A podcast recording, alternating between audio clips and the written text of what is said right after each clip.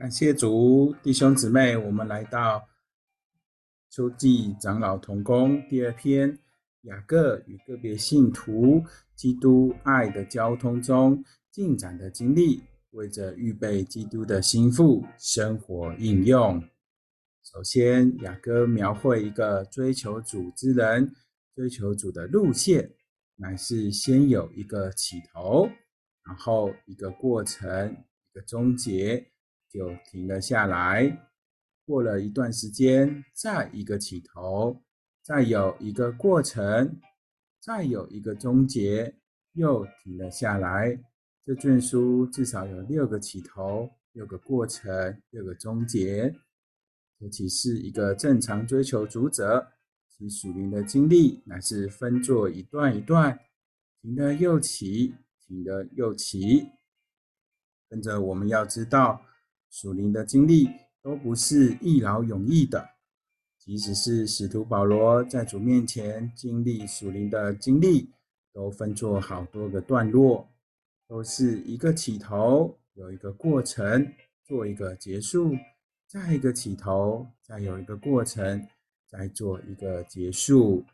教会历史中有许多属灵的人，他们在神面前都是正常标准的。然而，从他们的传记里，我们发现他们的经历也都分作好多过程。比如，我们读盖恩夫人的自传《心香的墨药》这本书，能读出她几乎没有堕落过，即使有，也是很轻微。然而，她经历好多次的起头。她常说：“我在更新我和主之间的婚约。”每一次他更新和主的婚约，就是一个新的起头，一个新的开始。我们要有新的起头，必须有新的奉献。每一次新的追求，都得有一次新的奉献。或许有人会说，我已经奉献过好多次，好像再没有什么可以奉献了。绝没有这回事。每一次新的起头来了，我们都得重新奉献。有了新的奉献，还得有新的对付。表面看，雅各这卷书似乎没有讲到对付的问题，但你若深入研读，就会看见其中隐藏着对付的故事。这个追求主的人，在他一二次达到了丰满之后，因着留恋所达到的丰满，顾到那个丰满，而没有顾到主自己。结果，当他再起来追求主时，主就不那样快的给他得着。这对于他乃是一个管教、教训和训练，要叫他知道，在与主来往的事上是由不得他做主的，必须让主来做主。